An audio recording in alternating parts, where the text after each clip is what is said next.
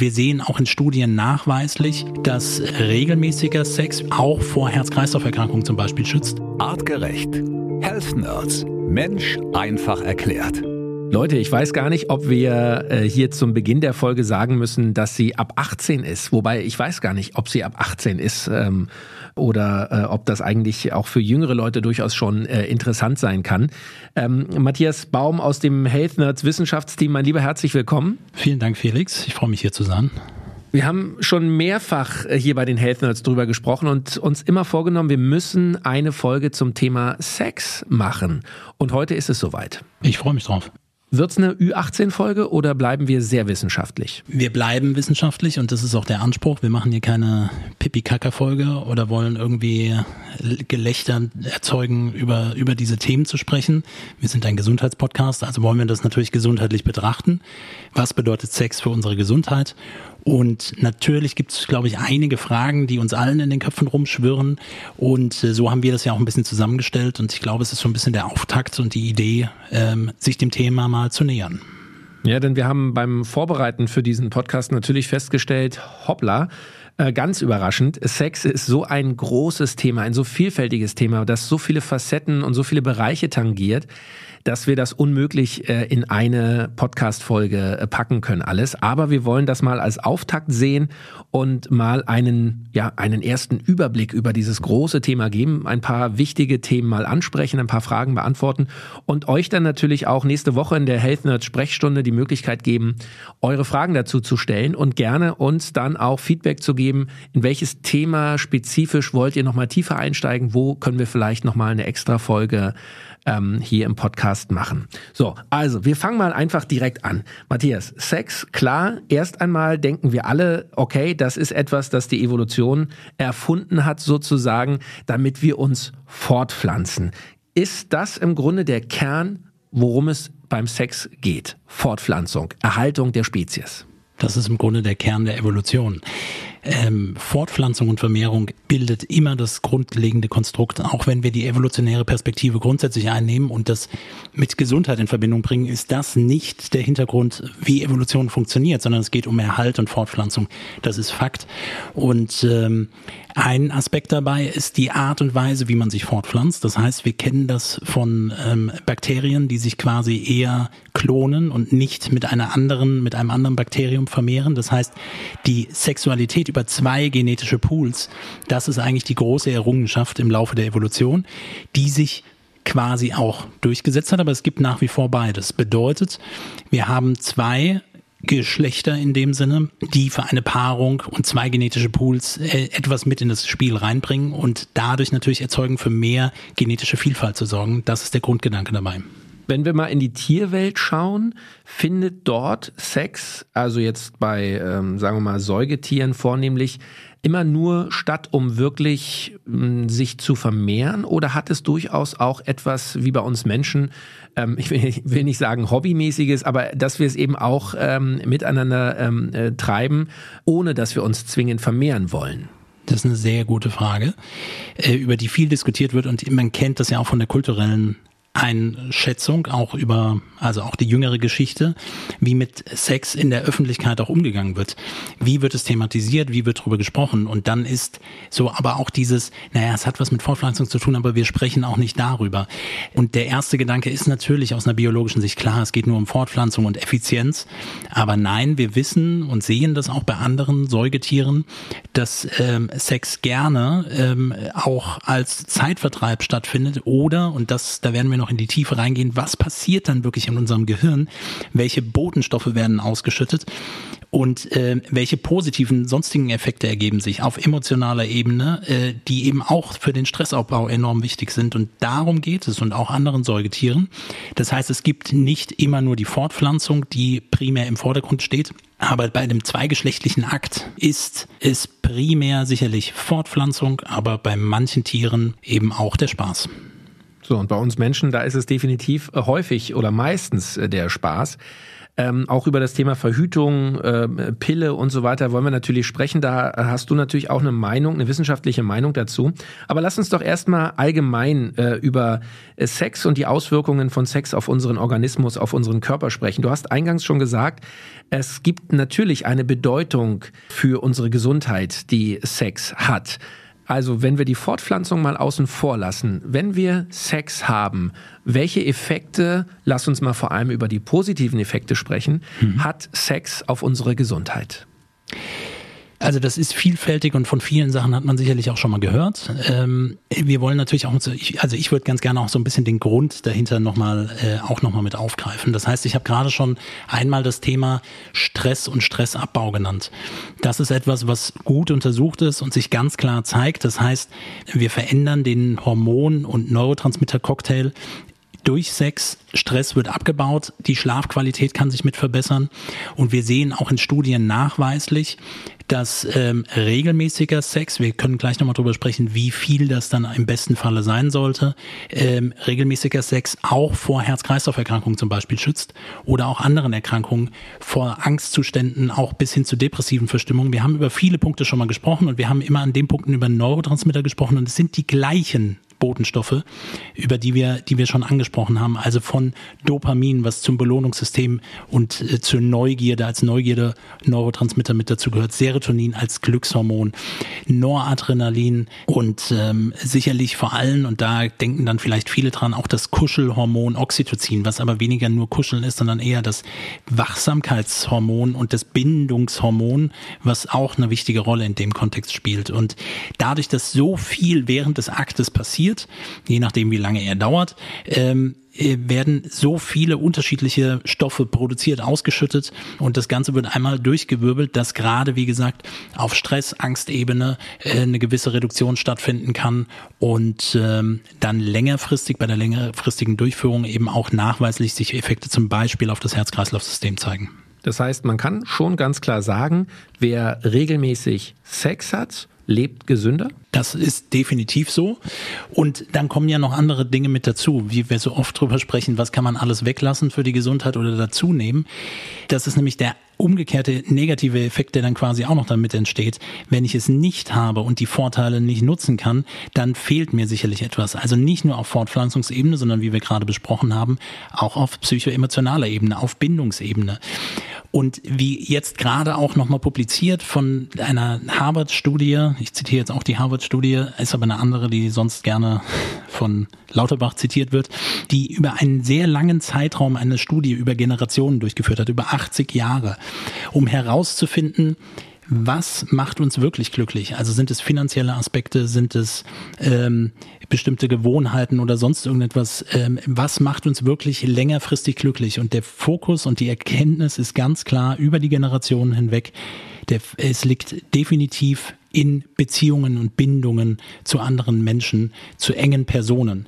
Und da spielt dieses Vehikel Sex als sehr intimer Akt, als sehr starke Bindungsoption eine wichtige Rolle. So, wenn das nicht vorhanden ist, wird es Auswirkungen auch auf die Gesundheit haben und zwar negative. Okay, gut. Also Sex ist auch eine Art äh, Regulator, wenn ich es richtig verstehe. Also ein, äh, ein Stressregulator, ein Stressmodulator. Aber wir wollen das jetzt natürlich auch nicht an Zahlen festmachen und sagen, also keine Ahnung, so viel Sex pro Woche, pro Monat, pro Tag äh, sollte man haben. Aber gibt es tatsächlich Untersuchungen, die Empfehlungen geben können für den normalen, durchschnittlichen Mensch. Ähm, wie oft, äh, äh, ab wann wird es denn auch vielleicht zu viel? Ja, also wann genau. wird das Herz ja, das vielleicht ist auch ein zu viel? Punkt. Ist auch ein Punkt, ja. Also was, was weiß man darüber? Also im, im Groben äh, gehen wir so von ein bis zweimal pro Woche aus. Das ist das, was immer mal wieder an Zahlen mit auftaucht. Jetzt könnte man noch spezifischer reinschauen und noch spezifischer auf Effekte schauen. Okay, dafür wurde dann die und die Häufigkeit und da haben wir die höchste positiven Effekte, die sich daraus ableiten lassen. Aber wie gesagt, so Pi mal Daumen wäre das eine Richtung. Jetzt ist das unter Umständen für viele etwas, was man im normalen Alltag so nicht umsetzt, was nicht bedeutet, da ist es unbedingt zu wenig. Und nochmal, ähm, Sex in der Aufdröselung, was dann alles dahinter steckt, da gehören natürlich verschiedene Effekte auf unterschiedlichen Ebenen mit dazu. Das heißt wirklich der, die körperliche Aktivität, die Neurotransmitter, die ausgeschüttet werden, was nicht bedeutet, wenn man es nicht macht, dass man es nicht auch auf andere Weise miterzeugen kann. Also wenn verständlich ist, wenn Sex in einer Beziehung vielleicht nicht so stattfindet, heißt es nicht, dass die Beziehung überhaupt nicht funktioniert. Es gibt unter Umständen Phasen, wo das der Fall ist bedeutet aber schon, dass man darauf achten sollte und das auch offen ansprechen sollte. Es wird sich definitiv aber ähm, auch über andere Wege Bindung und die positiven Effekte mit erzeugen lassen.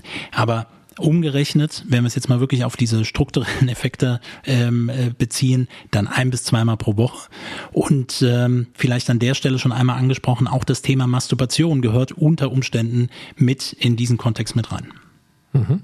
Was können wir, was können wir zum Thema Masturbation sagen? Es ist für viele immer ein sehr äh, intimes, heimliches, vielleicht sogar verpöntes Thema. Kaum jemand ja. traut sich darüber zu sprechen. Alle machen es eigentlich, ja.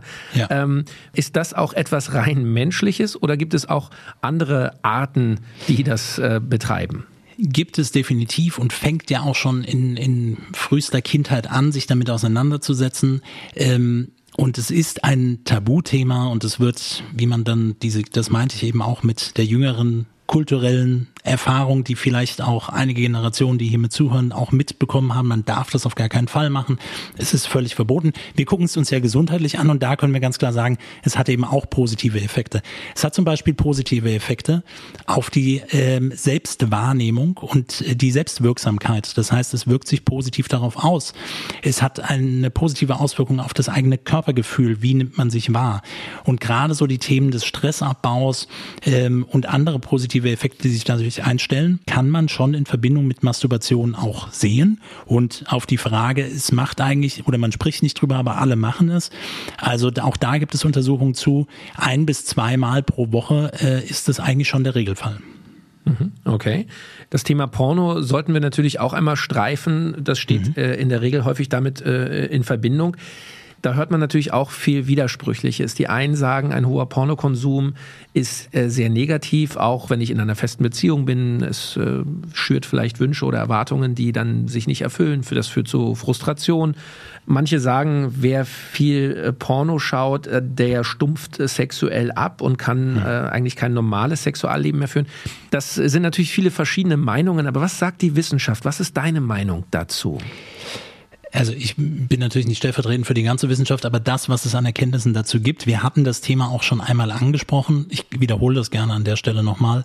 Jetzt auch nicht verwechseln Pornokonsum und Masturbation und das, was ich über Masturbation gerade gesagt habe, weil das Phänomen ist jetzt losgelöst von Pornokonsum und das ist so ein bisschen das, wo es dann mit einhergeht, wenn ich mir jetzt Videos anschaue, die wieder ganz andere verrückte Sachen in unserem Gehirn auslösen. Das heißt, der Konsum und dieses Bespielen über den Sinnesreiz sehen und das Wahrnehmen und hier auch mehr eine hohe Dopaminausschüttung, die sofort ausgelöst wird äh, durch das Schauen und schon auch eine Gefahr, sage ich mal, der Abstumpfung, dass man, dass einen dann nicht mehr wirklich viel reizt. Das ist auf jeden Fall auch bekannt.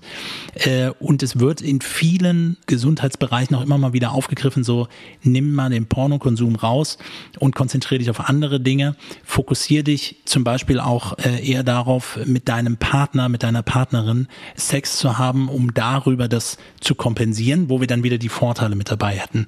Also Masturbation, ja, parallel mit Pornokonsum eher nein. Also interessante Meinung. Und natürlich auch das Thema Monogamie versus Polygamie spielt äh, immer wieder, wenn es um Sex geht, hm. natürlich eine große Rolle und äh, auch darüber gibt es ähm, wahrscheinlich Fachliteratur noch und nöcher. Aber die Kernfrage, die sich natürlich viele stellen, der Mensch als Wesen, als mhm. Art, als mhm. ja, äh, Lebewesen, sind wir eher für die Monogamie gemacht oder sind wir eigentlich polygame Wesen? Genau. Im ersten Gedankengang, und jetzt lasst uns das mal, lasst uns mal ein bisschen reinschauen, dann wäre der erste Gedankengang, okay, worum geht es evolutionär? Um die Fortpflanzung, also macht Monogamie ja gar keinen Sinn. Macht es insofern auch nicht, wenn wir nur auf Ebene des Genmaterials weitergeben schauen würden. So, das heißt, wenn ich bestimmte Arten habe, wo das der Fall ist, wo beispielsweise auch das Brüten, ich sage das jetzt mal absichtigt, also vielleicht auch außerhalb der ähm, im Säugetierbereich, oder wir Tiere haben, die sehr schnell nach der Geburt auf die Beine kommen, die nicht so viel Betreuung bedürfen, dann macht es unter Umständen auch Sinn. Dann gibt es sicherlich auch Argumente dafür, dass man sagt, na ja, viele unterschiedliche, häufig wechselnde Geschlechtspartner heißt im Umkehrschluss, ich gebe mein Genmaterial weiter weiter. Äh, wir müssen das natürlich in unsere Zeit transferieren. Bevor ich das mache, noch das andere Gegenargument aus evolutionärer Sicht. Homo sapiens ist eine, ein Rudeltier, lebt in der Gruppe. Äh, es geht um soziale Kontakte. Das ist das, wie wir uns entwickelt haben. Also die, die, die Soziologie von Homo sapiens ist ein ganz zentraler Bestandteil, so dass wir uns auch so entwickeln konnten. Und wie wir wissen, dass wir durch die Veränderung im Laufe der Evolution, durch den aufrechten Gang und die veränderte Stellung des Beckens und die parallele, das parallele Wachstum des Gehirns und die Veränderung des, des Beckens der, äh, der Frau vor allen Dingen und das schmaler werden des Beckens durch den Zweibeinstand bedeutet mit größerem Gehirn und größerem Volumen, größerem Schädel, dass eine Phase im Uterus nicht so lange andauern kann wie bei anderen Säugetieren. Weshalb, wenn ein Baby auf die Welt kommt, bei Menschen, ist es absolut noch nicht in der Lage dazu, jetzt selbstständig und eigenständig zu leben. Äh, wenn man das mit, mit anderen Tieren vergleicht, die dann sofort auf alle vier Beine hochkommen und sofort mit, mitlaufen können. Das heißt, wir haben hier eine große Obhutspflicht und wir müssen uns darum kümmern. Und das geht natürlich in einer monogamen Beziehung, in einer partnerschaftlichen Beziehung deutlich besser. Das wissen wir heute auch, weil wir können Aufgaben teilen, wir können gemeinsam darauf achten, selbst wenn man jetzt wieder den nächsten Punkt nehmen würde und sagt, na ja, es ist ja eigentlich die Aufgabe der Frau, aber auch da sehen wir Aufteilung und, und Aufgabenteilung, die stattfindet. Also es gehört schon auf jeden Fall mit dazu. So, beide Argumente für ähm, auf Fortpflanzungsebene, für wechselnde Geschlechtspartner, okay, das wäre die eine Variante. Das andere, es gibt unter Umständen einen Vorteil, weil neben der Fortpflanzung muss auch der Erhalt der neuen Generation auch mit berücksichtigt werden. Und die ist unter Umständen partnerschaftlich deutlich besser durchzuführen. So, das heißt, so ein ganz abschließendes Urteil dazu gibt es nicht. Da kann man sich eben eher daran orientieren, wie sieht es in bestimmten anderen ähm, Naturvölkern aus, wie wird damit umgegangen und ähm, die, die, die Monogamie eben schon als eine Variante und jetzt in die heutige Zeit transferiert.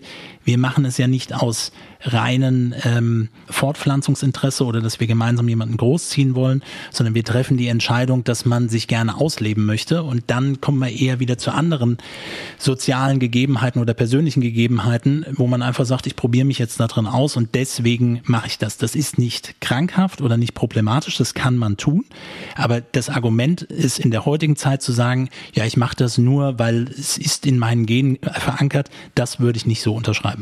Zum Thema habe ich äh, auch was gefunden von der sehr bekannten ähm, Sexualexpertin ähm, äh, oder Sexpertin. Forscherin, Sexpertin sozusagen, Ruth äh, Westheimer oder Ruth Westheimer.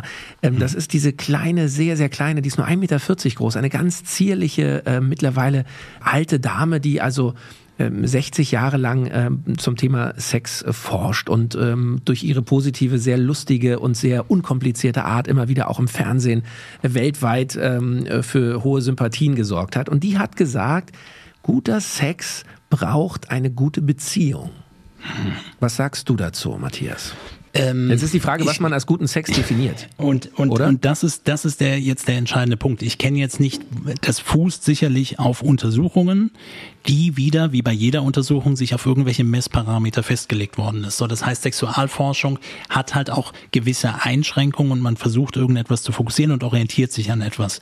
Ich könnte mir jetzt schon vorstellen, was damit gemeint ist, wenn man es gerade nochmal auf Bindungsebene bezieht. So, das bedeutet ein One-Night-Stand oder Sex einfach als Stresskompensation oder die, die im Vergleich vielleicht eher zu einer Masturbation ist dann auch nur ein Moment, eine Phase, wohingegen natürlich Sex mit einem, mit einer Partnerin, mit einem Partner bedeutet, ähm, hier ist Bindung und noch ein ganz anderer Cocktail mit dabei. Das ist das, was ich eben schon meinte mit, es gibt ja auch andere Möglichkeiten, das mit zu erzeugen, wenn wir Bindung äh, herbeiführen möchten, wobei Sex schon eine zentrale Rolle dabei spielt oder spielen kann. Ähm, bedeutet, wenn ich wirklich mit jemandem verbunden bin, dann erzeugt das unter Umständen auch nochmal eine andere Wahrnehmung. So, und die könnte ich jetzt subjektiv messen in der Bewertung. Äh, ich könnte sie natürlich auch im Neurotransmitterhaushalt messen und könnte sagen, okay, dadurch, dass ich jetzt noch mehr Serotonin oder noch mehr Endorphinausschüttung habe äh, und das zum Beispiel meine, zu meiner Schmerzreduktion beiträgt im Vergleich zu Sex einfach nur so, in Anführungsstrichen, oder im Vergleich zur Masturbation, dann wären das vielleicht Argumente dafür. Und mhm. ähm, auf einer emotionalen Ebene würde ich das wahrscheinlich unterschreiben, ja. Okay. Ähm, natürlich müssen wir bei diesem Thema auch mal über das Thema Verhütung sprechen. Mhm. Ähm, es gibt verschiedenste Verhütungsformen, die brauchen wir jetzt hier nicht alle nochmal äh, äh, zu wiederholen. Das haben wir in der Schule gehabt. Die meisten äh, benutzen das hoffentlich auch ordentlich. Also von Kondomen angefangen, aber natürlich auch die Antibabypille mhm. ähm, und auch äh, Spirale und was es alles gibt. Was kann man dazu sagen aus wissenschaftlicher Sicht? Ich meine, dass sie alle eine Funktion haben, ist äh, klar. Aber was ist auch, wenn wir zurückkommen zum Thema Gesundheit für den Körper, vor allem ja der Frau, eher eine gute Verhütungsmethode und eher eine hm. schlechte? Du hast es gerade mit einem wichtigen Punkt angesprochen, die Einteilung in Verhütungsmittel im Vergleich zu, du hast es gesagt in der Schule, ich dachte erst so, echt, wir haben in der Schule über Antibabypille gesprochen, dann ist mir mhm, eingefallen, ja. in, der sieb, in der siebten Klasse äh, war das bei mir nicht. Ähm, wir haben aber definitiv alle über Kondome gesprochen. Und mhm. hier geht es um ein andere, sehr wichtiges präventives Verhalten. Und dabei geht es um Geschlechtserkrankungen, um bakterielle Erkrankungen, die übertragbar sind, um virale Erkrankungen, die übertragbar sind. Und wo wir dann eher dem Infektionsschutz dienlich sind und es auch sinnvoll ist, das zu tun, weil selbst mit dem Gefühl und man könnte mal irgendwie, es geht auch gerade mal ohne, macht es wenig Sinn. Wenn wir über Verhütung in dem Sinne sprechen, dass wir die Schwangerschaft, dass diese verhindert werden sollte. Da äh, würde ich jetzt noch mal müsste man dann noch mal differenzieren. So, das heißt ähm, bei Frauen ja sehr komplex auch in den Varianten. So, das heißt einmal auf hormoneller Ebene mit unterschiedlichen Lokalisationen. Das heißt entweder über die orale Gabe oder mit Implantaten zu arbeiten die Variante mit einer Spirale zu arbeiten, mit einer Kupferspirale, die Kupferionen abgibt und immer etwas Entzündung im Bereich des Uterus mit erzeugt, sodass eine Schwangerschaft quasi mit ausgeschlossen werden kann. Äh, das ist ja schon ähm, auch mit anderen Mitteln und Möglichkeiten sehr vielfältig, was das eingebaut ist. Und bei Männern steht dann dem gegenüber, okay, wir haben das Kondom als Infektionsschutz und natürlich auch als Schutz, dass Spermien nicht ähm, in, die Vagina gelangen können und dadurch eine Befruchtung Befruchtung eben verhindert werden kann. Und ähm, wenn wir es jetzt gerade bei den Frauen nochmal mit betrachten, was hormonelle Veränderung bedeutet, oder ich habe es jetzt gerade auch mit der Kupferspirale äh, benannt, das ist auch ein häufiges Thema, was ich immer wieder auch mal in der Praxis mit feststelle. Ja, ich nehme ja keine Hormone, aber ich habe eine Spirale. Und wir haben schon so viel über Entzündungen und chronische Entzündungsprozesse gesprochen und wir müssen verstehen, dass das etwas ist, was auch länger anhalten kann, aber sich auch systemisch auswirken kann, also niedriggradige Entzündungsaktivität und Hormone in der Verwendung, seien sie dann doch noch so gut untersucht und gemacht und wie auch immer. Es ist immer ein enormer Eingriff für den Stoffwechsel und für, für den Sexualhormonhaushalt. Und äh, wir dürfen nicht vergessen, dass das, was man bei der Pilleneinnahme, wenn man dann Pausen zwischendrin einlegt, was dann stattfindet, nicht die klassische Menstruation ist, sondern eben auch ein Abspalten von Gewebe und diese Blutung ist aber nicht das, was zyklisch quasi mit bedingt sein möchte. Man bringt das komplett auseinander und das hat dann natürlich wieder extreme Auswirkungen auf unterschiedliche Bereiche der Sinneswahrnehmungen, des Geruches, wie man seinen Partner wahrnimmt und umgekehrt. Und ähm, äh, da haben wir schon eine enorme Beeinflussung und von daher wäre die um das jetzt abzuschließen, die Methode, bei einem funktionierenden Zyklus über Temperaturmessungen zu arbeiten, eine Variante, die sehr natürlich ist und man nimmt die eigentlich dafür, um den passenden Zeitpunkt zu finden, wenn der Eisprung da ist und wo eine Befruchtung stattfinden könnte. Man kann es aber eben auch dafür einsetzen, dass man sagt, an den Tagen passt es. Dafür muss natürlich der Zyklus richtig funktionieren. Ich weiß, es gab eine Zeit lang äh, eine Phase, wo ja diese Antibabypille bedenkenlos eigentlich von, von, von jeder Frau gefühlt eingenommen wurde. Das Bewusstsein dafür, dass da schon der Körper ähm, sehr durcheinander kommen kann, dass dieser hormonelle Eingriff schon auch tatsächlich Auswirkungen hat, das Bewusstsein ist schon größer geworden, oder? Das ist das, was ich mitbekomme mit Menschen, mit denen ich dazu spreche.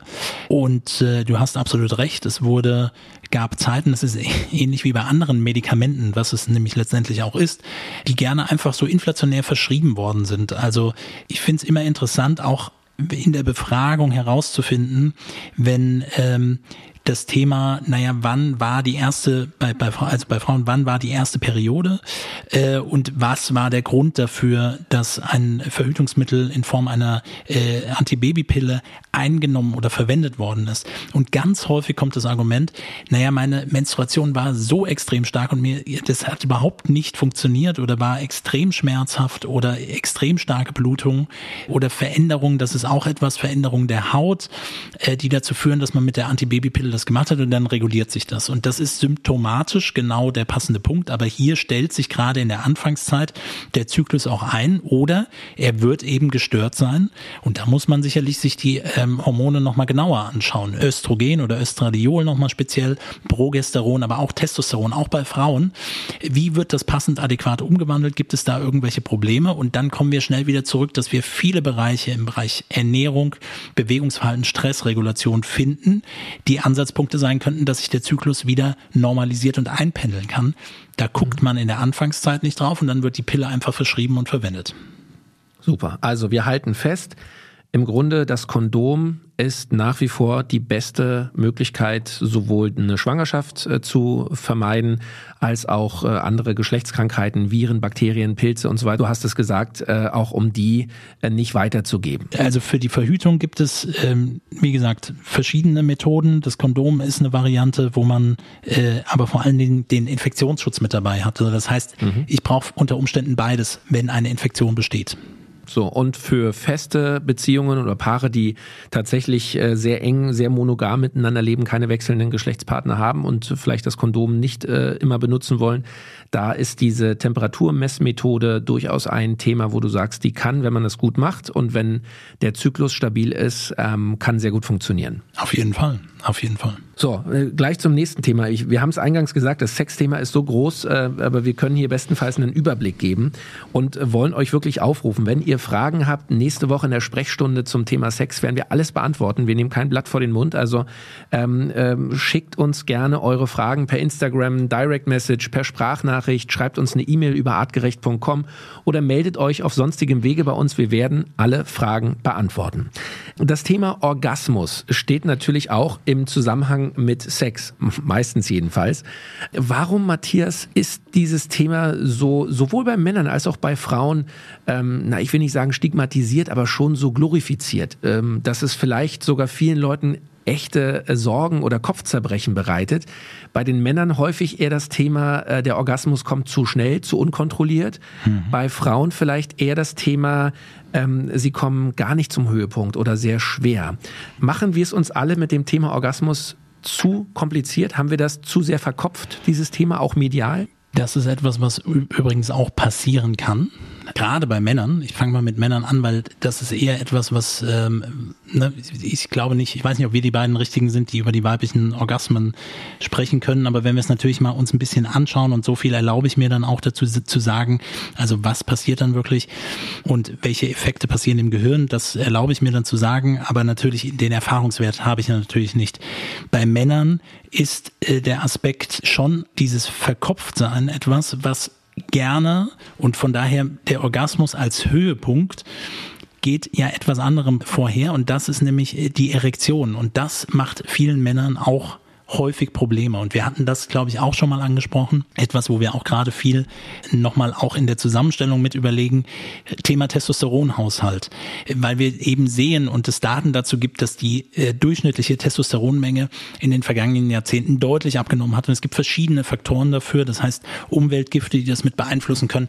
Aber wie so oft vor allen Dingen stressbedingte Varianten. So, und jeder kennt dann zur Erektionsunterstützung erstmal die blaue Pille, die man dafür mhm. verwendet, nämlich Viagra, die letztendlich ähm, mal ursprünglich in der Untersuchung für ein äh, Lungenhochdruckmedikament untersucht worden äh, ist und sich dann als Nebenwirkung herausgestellt hat, dass äh, die, die Beteiligten mit Erektionen darauf reagiert haben.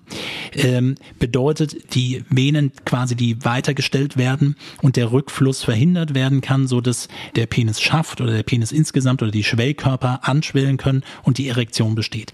So, warum gehe ich jetzt darauf ein? Weil bevor wir über die über den Orgasmus selbst sprechen, ist ja das erstmal die Voraussetzung, die getroffen werden muss. Und dieses System mit dem Weitstellen der Gefäße, mit dem Rückfluss verhindern, dem Abfluss verhindern, das ist etwas, was ähm, auch wieder durch unser vegetatives Nervensystem gesteuert wird. Und hier an der Stelle nicht durch das Stresssystem, sondern durch den sogenannten Parasympathikus, also Entspannung. Und das bedeutet, Menschen, insbesondere Männer, die chronisch gestresst sind und vielleicht auch so in, in die ganze Zeit äh, powern, durchpowern immer machen, haben unter Umständen bei der Erektion ein Problem. Das bedeutet, bevor man jetzt irgendwie nur Stress rausnimmt und das kriegt man unter Umständen nicht hin, würde ich mich mal damit beschäftigen, die parasympathische Aktivität zu verbessern. Haben wir auch schon hunderte Male drüber gesprochen, nämlich beispielsweise über Atemtechniken, über Entspannungstechniken, äh, das quasi mit einzubauen, dann funktioniert es wahrscheinlich auch besser mit der Erektion. Ich weiß, alle sind immer auf der Suche nach dem einen Mikronährstoff, der vielleicht fehlt, wenn dann Zink mit reingeschmissen wird oder Selen oder ähnliches. Können Faktoren sein, aber eher auf die Spermienqualität.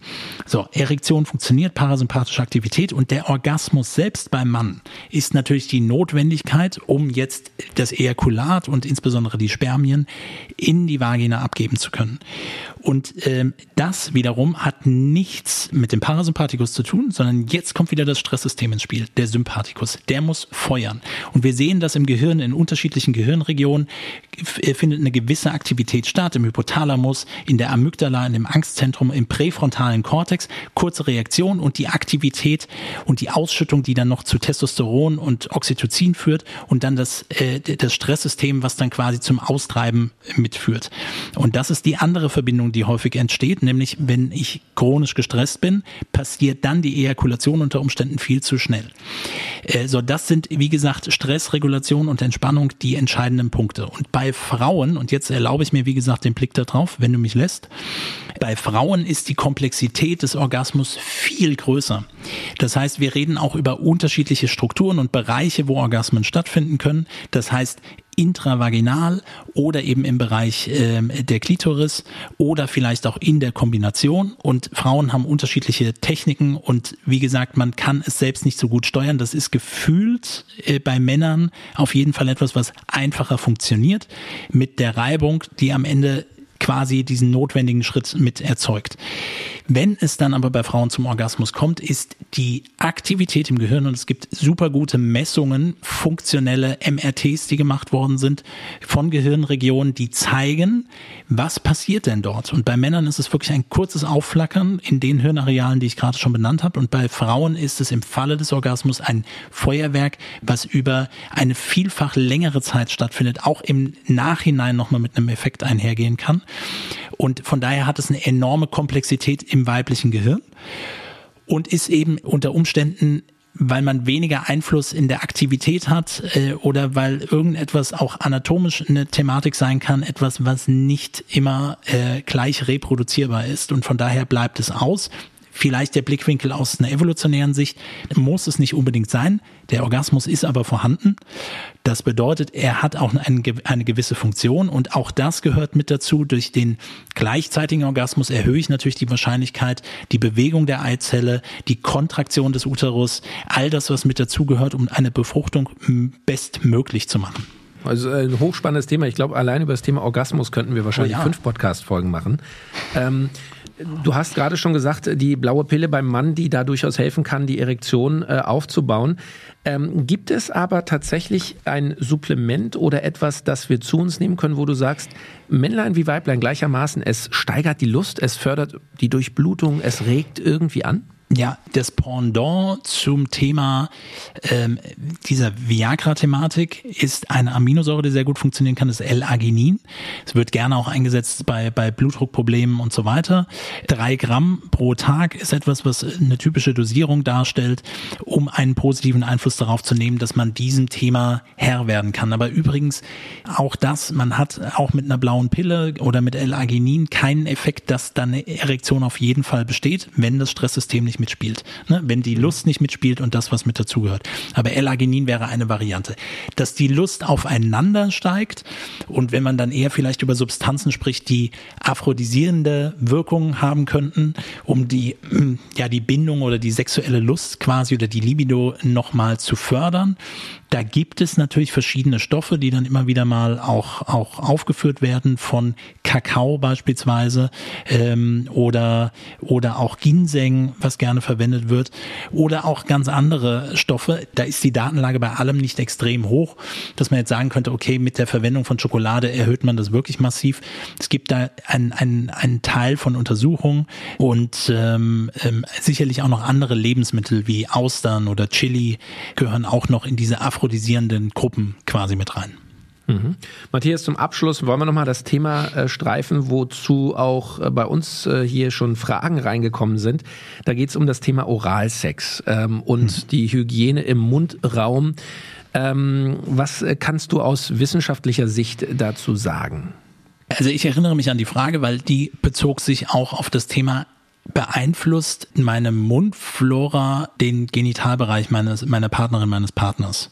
Genau. Oder und andersrum. Also gibt es da unter Umständen äh, Probleme, die damit auftreten können. Und wir haben das auf jeden Fall spätestens dann, und da wird es einem auch total bewusst, ähm, wenn wir von Infektionserkrankungen sprechen. Das heißt, äh, eine Fehlbesiedelung mit einem Pilz, eine Fehlbesiedelung ähm, mit, mit einem bestimmten Bakterium, das wäre nicht wirklich förderlich. Von daher gibt es hier auch Schutzmöglichkeiten, auch für den Oralverkehr das durchzuführen.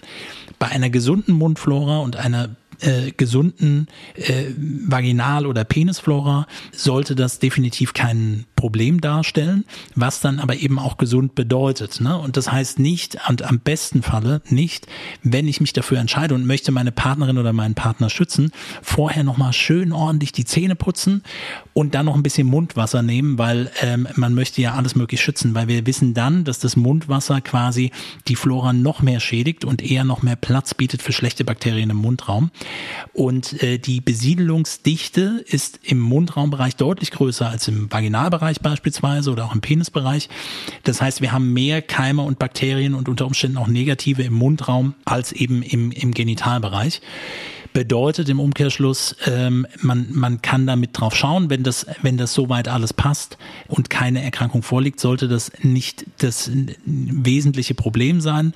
Aber ähm, es lohnt sich hier auch, also man muss jetzt keine Diagnostik starten, aber es lohnt sich sicherlich auch über Informationen nochmal herauszufinden, ob es vielleicht Beschwerden gibt und die beziehen sich dann gerade auch bei Frauen gerne auf rezidivierende Harnwegsinfekte, die auftreten, die unter Umständen auch eher mit einer gestörten Flora einhergehen könnten, äh, was nicht bedeutet, dass man das im Mundraum bekommt, aber dass es eben kontraproduktiv sein kann und zu Problemen führen kann. Also Leute, wie vermutet, wir konnten das Thema Sex nur anreißen, aber ich finde, Matthias, äh, äh wir haben einen guten Überblick gegeben über die vielen Facetten ähm, und über ja die großen Fragen, die wahrscheinlich jeder irgendwann im Leben mal hat mit seinem Partner zusammen oder eben auch alleine. Jetzt seid ihr dran. Schickt uns gerne eure Fragen zum Thema Sex. Alles, was ihr schon immer über Sex wissen wolltet, aber bisher nicht zu fragen äh, gewagt habt. Her damit. Wir beantworten heute in einer Woche in der Sprechstunde hier bei den Health Nerds eure Fragen. Und äh, Matthias, ich bin sicher, das wird nicht der letzte Podcast bei uns zum Thema Sex gewesen sein. Wir werden bestimmt nochmal uns das ein oder andere Thema genauer anschauen und darüber sprechen. Leute, euch allen äh, weiterhin viel Spaß, viel Lust. Äh, vergesst den Humor nicht beim Sex. Ich glaube, das ist ein Tipp, den würde ich euch gerne mitgeben. Die Leichtigkeit und dann macht's für alle eigentlich mehr Spaß. Dankeschön und bis nächste Woche. Vielen Dank. Artgerecht. Health Nerds. Mensch einfach erklärt. Ein All Ears on You Original Podcast.